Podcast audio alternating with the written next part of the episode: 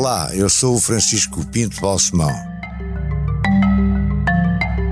Este é o podcast Deixar o Mundo Melhor.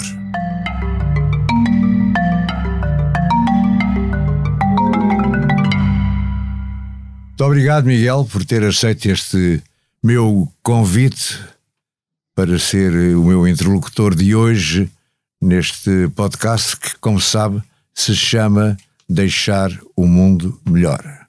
Eu vou-lhe pedir a sua contribuição para isso, me dizer o que é que já fez para deixar o mundo melhor e o que é que pensa ainda fazer, mas também vou-lhe fazer outras perguntas. E gostaria de começar por uh, dizer que você tem a jovem idade de 61 anos, não estou a dizer mal, pois não, e que nasceu no Funchal. Toda a, sua juventude está muito ligada à Madeira, não está? Sim, só tive o interregno quando estive a estudar uh, Direito e foi nessa, só nessa altura que vivi aí em Lisboa.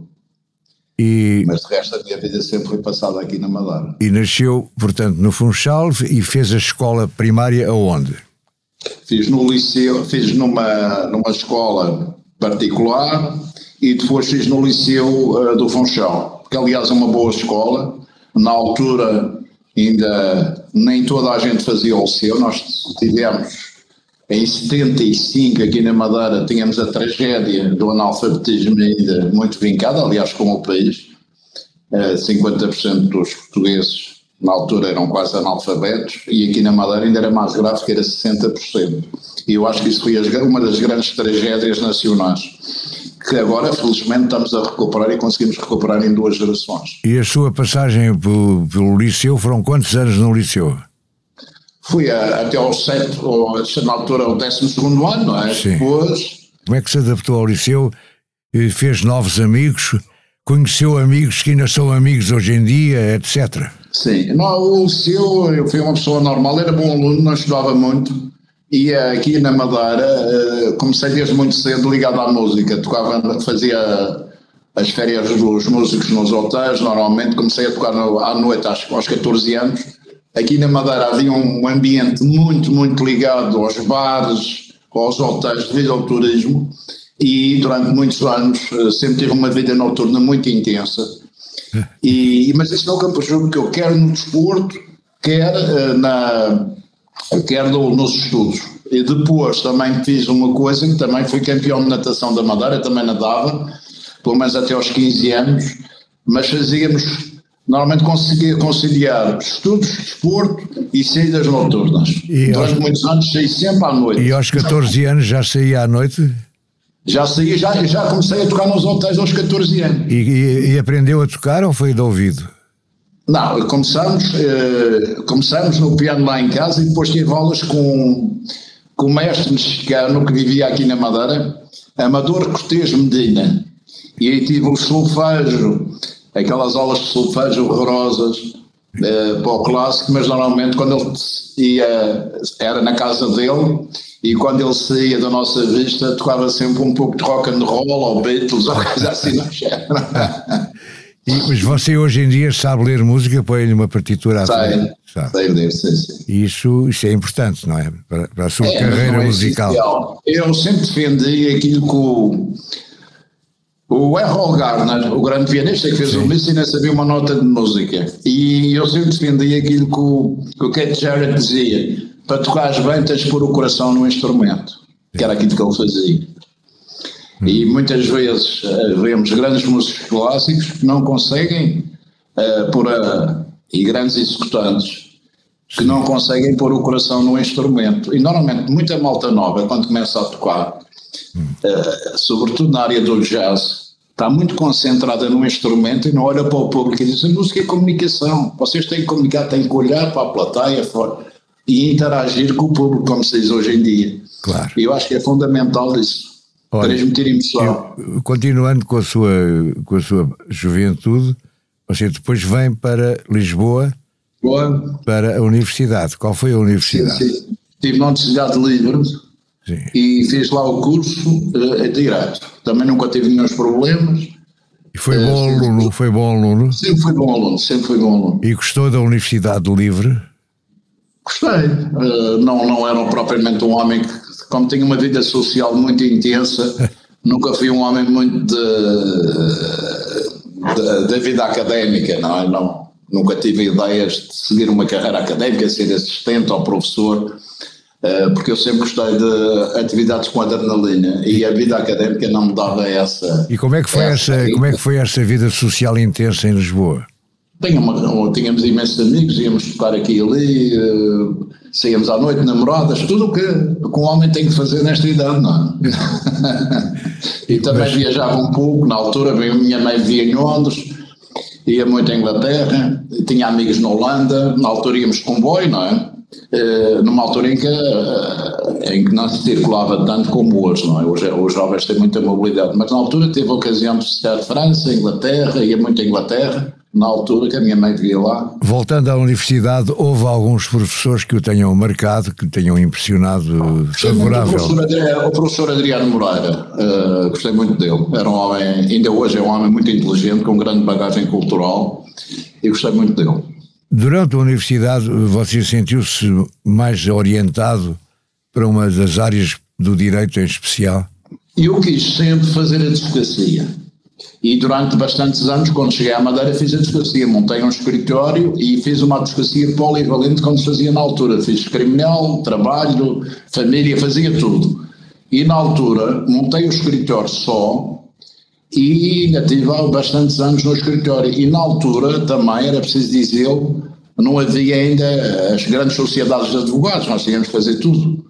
E, simultaneamente, também fui administrador de um conjunto de empresas da família, que depois vendemos e, portanto, tive uma vida, quando comecei a trabalhar, uh, estava ligado à política, mas não como profissional da política, e tinha uma vida de escritório muito, muito intensa. Trabalhava muito, porque tínhamos, eh, tinha imensos, comecei a ter imensos clientes, e uh, aos tribunais, os tribunais na altura não havia as vias rápidas, portanto fazia fora do Funchal, uh, no norte da ilha, no oeste, e íamos, também fazia criminal, ia muitas vezes à cadeia tirar presos, e eu gostei muito de fazer esta. Portanto, não tem uma área do direito em na qual se tenha especializado, fazia de criminal não, não, fiz, penal, fiz, fazia fiz, civil, comercial. Fiz civil, comercial, tinha de fazer tudo, tudo. E na altura uh, trabalhava muito aos sábados, aos sábados era para fazer os recursos e os únicos dias livres que tinha era no domingo. Portanto, foi uma vida com muito trabalho. Mas valeu a pena? Era, era rentável? Era muito rentável na, na altura, porque também uma parte grande uh, do trabalho era, um, era o chamado trabalho dos notários, as escrituras, tínhamos muito, na altura, muito dinheiro da Venezuela e da África do Sul, sobretudo no imobiliário, e na altura uh, foi algo que, que deu para manter o escritório e viver relativamente bem. E continuava a tocar à noite nos hotéis, nos bares, etc? E depois só tocava, comecei a tocar de uma forma mais restrita, mas todas as vezes, uma vez por semana, encontrava-me sempre com o meu grupo para tocarmos. Mas já, não, já não para ganhar dinheiro, digamos, não, como fazia não para ganhar dinheiro, na altura já não, já não dava.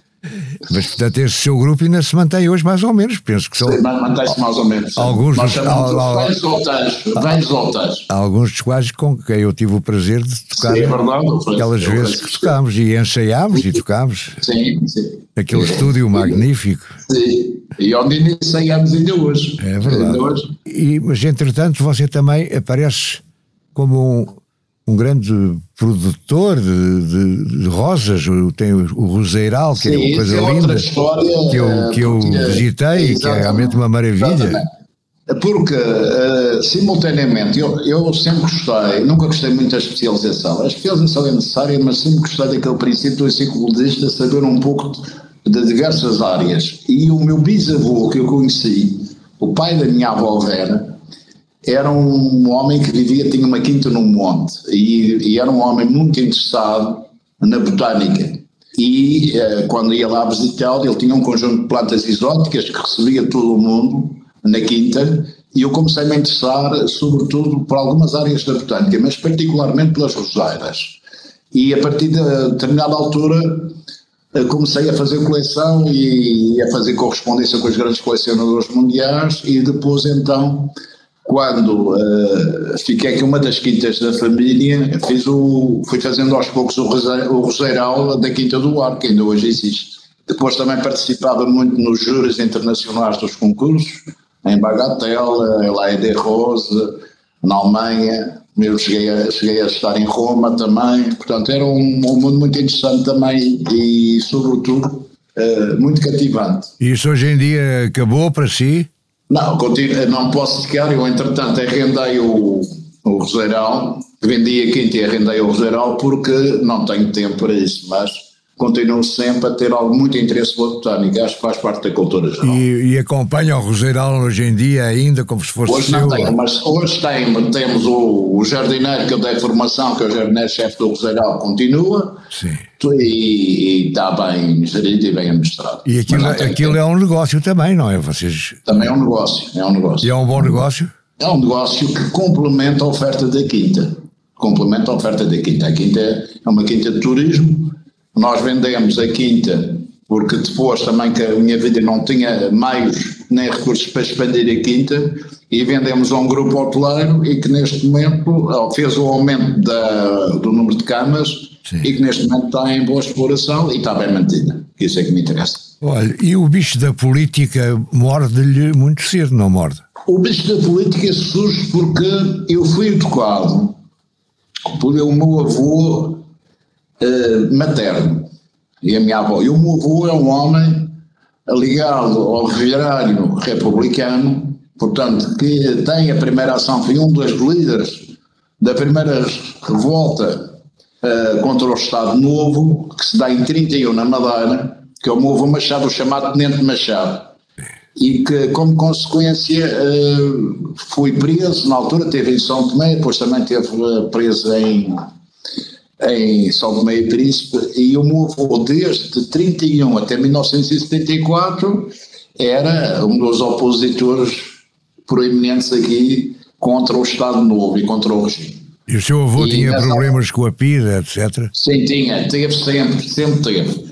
E, e, e você acompanhou isso? Já era suficientemente crescido? Tinha 12 anos, 12, 12 anos, 11 anos, 12 anos, Uh, quando se dá. Mas isso eram conversas recorrentes lá em casa. O meu avô não, não era, era um homem muito corajoso. Eu sempre admirei a coragem física, é porque normalmente, hoje em dia, nós falamos uh, qualquer coisinha, hoje em dia não se pode pisar ovos, mas eram pessoas muito diretas, muito corajosas, e normalmente o meu avô era um homem que não tinha papas na língua. E, aliás, ele nunca pôde trabalhar uh, em nenhuma função pública, até era, um, era proprietário mas não chegou a dar aulas em novo num colégio particular, mas mesmo assim teve que abandonar as aulas porque o regime não permitia.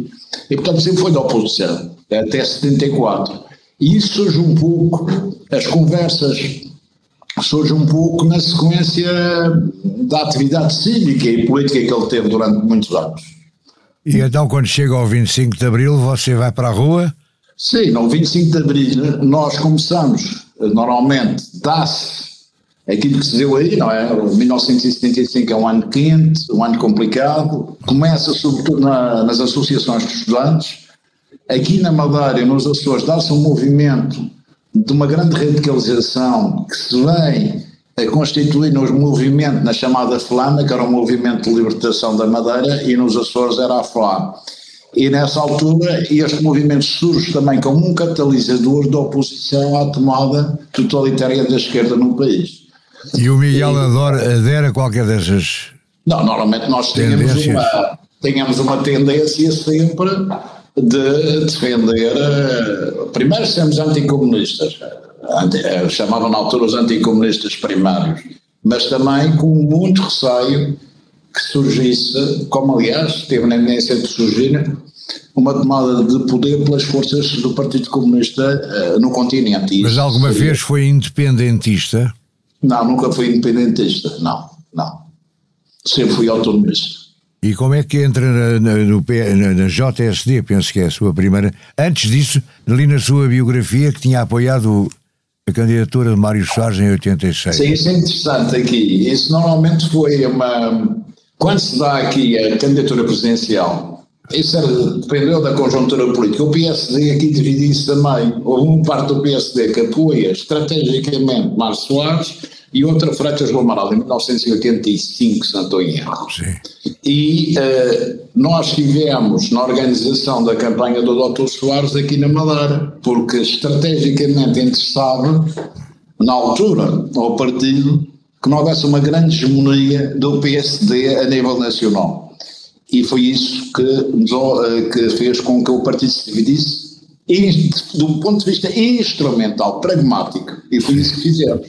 E é a seguir a isso que o Miguel adera ao PSD, não é? Sim, depois eu começo, uh, já, já estava na JSD, depois fui seguindo, fui presidente da JSD, depois estive no Parlamento eleito, penso que dois mandatos, mas sempre, sempre a trabalhar, eh, nunca não, nunca não tinha um vínculo, por assim dizer, de trabalho político. E só depois, em 1993, em novembro de 1993, é que na altura o, a Câmara do Funchal tinha corrido mal, ou seja, a última gestão, e, e a candidata à Câmara, Virgílio Pereira, que era um homem que tinha estado na Câmara em 70 e tal e que, tinha, que era denominado o amigo do povo.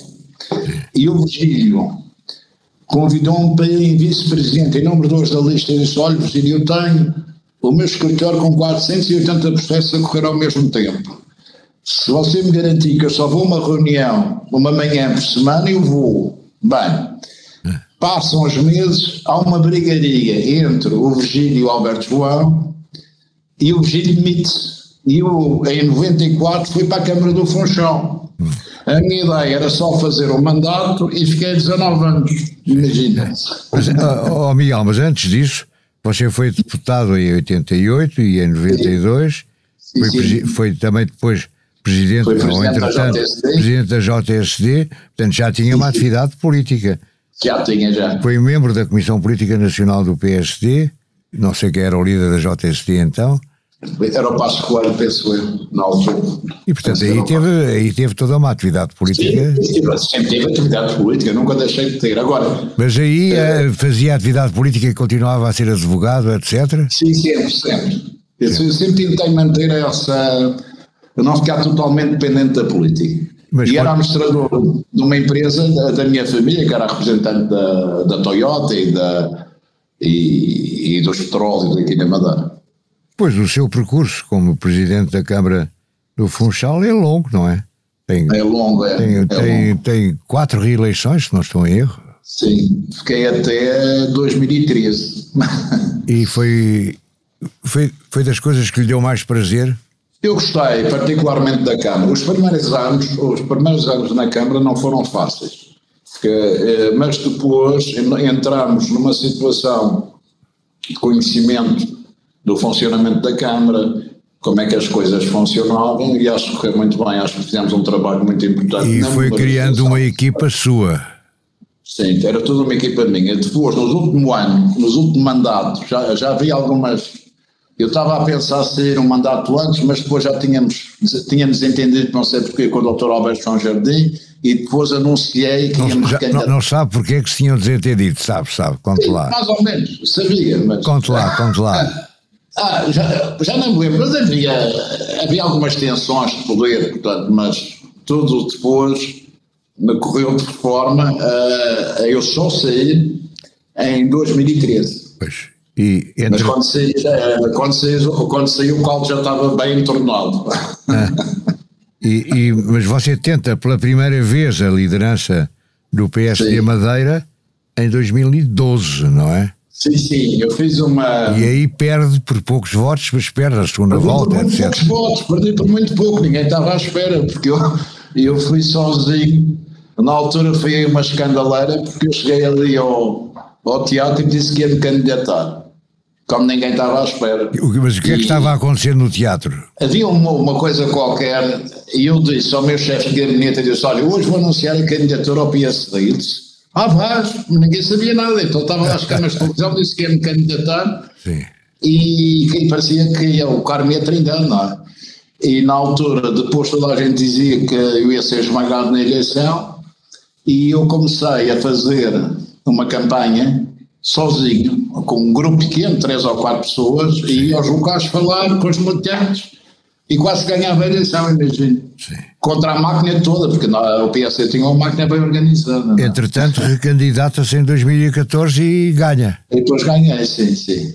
Sim. E aí, em tudo isto, qual é a sua relação e qual é o papel de Alberto João Jardim? Não, nós brigamos, eh, mas brigamos eh, e, e a briga foi feia na altura, não foi propriamente uma coisa. Mas eu saio ao meu avô, e como eu saio ao meu avô, eh, eu gosto de, acho que a política precisa de pessoas que tenham coragem física e mental, não é só física, mas também psicológica. E uh, nós tivemos a nossa briga, tivemos os nossos desentendimentos, mas hoje em dia dá-nos bem, porque eu nunca fui uma pessoa, como se costuma dizer, eh, com os políticos têm que ter as qualidades do elefante, têm que ter uma boa memória, uma pele grossa e um comprido e inquisitivo nariz. Mas eu nunca fui dar muitas eh, facadas pelas costas. Portanto, quando era preciso dar, dava pela frente. E hoje em dia tenho uma boa relação com o Dr. Alberto João. Acho que ele respeita-me como eu respeito. Mas está com ele muitas é vezes ou é raríssimo? Encontramos de vez em quando almoçamos juntos. Não há, hoje em dia, essa história do. Não há nenhum ressentimento, acho eu, entre nós. Exatamente devido à frontalidade. É melhor ser frontal. Nós temos as nossas guerras. Ele também percebeu e, percebe que eu sou uma pessoa que assumi os destinos da região e do PSD e que não ajuste contas para o passado, que eu também acho que isso não é correto. Acho que as pessoas exercem as suas funções e nós, depois, é uma coisa chamada alguma maturidade que nos leva a concluir que as pessoas são humanas, portanto cometem erros, mas no cômputo geral nós temos que analisar o trabalho que foi feito no cômputo geral e o cômputo geral foi muito positivo, não tenho dúvida nenhuma sobre isso. Olhando agora para trás, eh, eh, sobretudo Sim. para a sua para a parte da sua carreira como Presidente do Governo Regional, mas não esquecendo Sim. a Câmara de Funchal, o que é que você fez para deixar o mundo melhor na Madeira? Eu acho que, Quais são as coisas principais? A principal, eu acho, eu vou lhe dizer o que é que eu acho que a principal, uh, para além das infraestruturas, há uma coisa que eu acho. As infraestruturas que, já vinham de Alberto João Jardim, muitas delas. Sim, mas eu acho que houve uma coisa que, que não há nenhum político que faça milhares. Agora, uma coisa que eu acho que neste momento é fundamental e, decisivo. Foi a circunstância de nós termos pela primeira vez atingido uma raça de conclusão também no país, mas aqui em particular na Madeira, foi uma recuperação que nós fizemos no ensino, a nível do ensino, em que 92% dos jovens concluíam o 12 ano. E desses 92%, 89% vão para o ensino superior. Isso é fantástico para nós. E porquê? Porque devido também às iniciativas que nós tomamos, ou seja, a Madeira neste momento é das regiões onde a transição digital está mais acelerada, quer no ensino, quer uh, na nossa sociedade, e isso vai fazer com que eh, esta nova geração, pela primeira vez, quer no país, quer na nossa, na ilha, eh, haja algo que eu acho que é fundamental, que o esbatimento da situação periférica do país e da outra periferia da, da região, do ponto de vista da economia tradicional. Ou seja, pela primeira vez na história, nós vamos ter uma geração qualificada e nós vimos isto agora com os nomes fiscais e com as 300 e tal empresas que temos cá. Podem trabalhar em igualdade de circunstâncias e em termos muito competitivos no mercado mundial, devido à chamada tecnologia digital. E isso vai fazer. E também aos incentivos que foram criados para a instalação de empresas. Claro, mas isso é, claro, isso é ótimo. Mas isso é dinheiro bem aplicado. E neste momento eu acho que esta nova geração, pela primeira vez na história, tem a possibilidade de ultrapassar a periferia e outra periferia nacional. A, a de mercado, a circunstância de estarmos longe dos grandes centros e uh, também, obviamente, uh, é a situação de distanciamento físico e de transporte de bens. Ou seja, a economia digital, se nós soubermos aproveitar, vai colocar, e pode colocar, e vai colocar com certeza a, a Madeira e Portugal no futuro. O Miguel vai recandidatar-se. Tem ainda uma obra para completar? É, é por ambição política pura e pessoal ou é porque entende que ainda tem uma obra a completar? Não, ainda temos uma. Eu tenho algumas coisas para concluir. Uma das obras mais importantes é, vai ser o novo Hospital do Funchal, que já está em construção, das, eh, das maiores obras nacionais. São 350 milhões e este novo hospital será um hospital universitário. Este dinheiro Nós, vem de onde? Parte é do orçamento da região e parte é financiado metade pelo, pelo ou pelo todo nacional. Dá-se bem com este governo? Depende. Uh, agora estou a tentar mudar bem. Uh, anteriormente, nem por isso. E nunca foi tentado pela política nacional? Ser, já fui, ser já ministro fui, ou primeiro-ministro? Quer dizer, ter uma carreira fora da Madeira? Eu pensei, até agora, vou ser franco, se eu não tivesse o compromisso com a Madeira, também não posso deixar o partido agora, até, inicialmente até pensei em me candidatar. Uh, mas uh, ao PSD. Até porque eu acho que neste momento o PSD precisa de todos os militantes sob pena de desaparecer enquanto partido uh, fundador e de referência da democracia portuguesa. Portanto, até pensei, vou dar a minha colaboração. Sempre precisou e no meu tempo também precisava e nem sempre teve. Bem, vamos. Também é verdade, é verdade. Vamos. É verdade. Mas diga, tem ambição nacional ou não? Tenho, sim. Não, não vou ser hipócrita, um dia mais tarde, se for possível. Sim, mas também você já você é um jovem comparado comigo, mas já está com 61, não é? Assim também, também um, um dia mais tarde, quando? Quer dizer, calma. Francisco, Francisco, o Francisco está ótimo, portanto, ainda bem que compara consigo. É sinal que tem sempre possibilidades. Eu acho que essa ideia também de ser tudo jovem, tudo jovem, tudo jovem. Eu acho que também a política também precisa de jovem, mas também precisa de alguma maturidade. Acho eu. Deixar o mundo melhor tem o patrocínio da Hyundai. Juntos avançamos para uma mobilidade mais sustentável. Porque o que move a Hyundai hoje é garantir um mundo melhor às gerações de amanhã. Hyundai. Mudamos o futuro. Bem, ó oh, meu caro Miguel, eu acho que estamos mais ou menos uh, a acabar. Mas você eh, teve, ao longo de tudo isto, também tem tido alguns ataques, há umas coisas do, de SIAP que estão a, a apontar para si. Eu, eu, eu li isto nos reportes. Isso é normal, é, é assim. Eu, eu sempre, quem me conhece, aliás, sabe eu não sou uma pessoa. É por causa da Zona Franca da Madeira e por causa, não sei mais. Mas isso é tudo. Ah, pá, são denúncias que são feitas e alguma coisa que eu vou dizer, eu acho que deve ser tudo investigado, não tem nenhum problema agora. Sim. Há algo que é, é importante dizer. Muitas vezes utiliza-se os processos judiciais para fazer também uh, guerrilha política ou dialética política e isso é mau. Mas pronto, no nosso país nós não podemos investigar isso. Nós estamos aqui, os políticos e a democracia estão sujeitos ao escrutínio. Não? É? E, portanto, o caminho é, é, para a frente. O caminho é continuar para a frente, não tem nenhum problema. E faz-se caminhando. Exatamente. Olha, estamos praticamente na meia hora, você foi fantástico porque conseguiu dar-nos aqui uma. dar-nos a todos aqueles que estamos a ouvir. Obrigado. Uma excelente visão de como é e do que fez e do que quer fazer. E por isso, muito obrigado. Obrigado, eu. E até muito breve, provavelmente. Na, só mais uma pergunta. Na reunião do Conselho de Estado de 28 de junho, não é? Temos uma próxima reunião. O uh, que é que você acha das reuniões do Conselho de Estado? O que é que eu acho? Eu não posso falar sobre as reuniões do Conselho de Estado. Não, mas gosta e aprende? Gosto e aprendo. Sim. Gosto e aprendo. E acho que é importante as reuniões acontecerem com alguma frequência. Penso que uh, seriam mais interessantes, que eu sou defensor, aliás já lhe disse isso, que o Presidente da República devia ter só um, um mandato. Um mandato mais longo, mas ter só um mandato isso tornava muito mais importante que o primeiro mandato do Presidente da República ser popular ou querer ser reeleito. Portanto, nunca se atravessa nos assuntos. Se fosse um mandato só, eu acho que era muito importante porque o Presidente da República, mesmo que a leitura que se faça da nossa Constituição, continua a ser uma pedra angular e importante na gestão dos equilíbrios de poderes no país. E nesse sentido, eu sempre fui defensor e defendo mais do que nunca do único mandato talvez mais um ano, mais dois anos, e aí os conselhos de Estado ainda seria mais importante. Ficamos assim então. obrigado. obrigado. Muito obrigado. Obrigado, Francisco.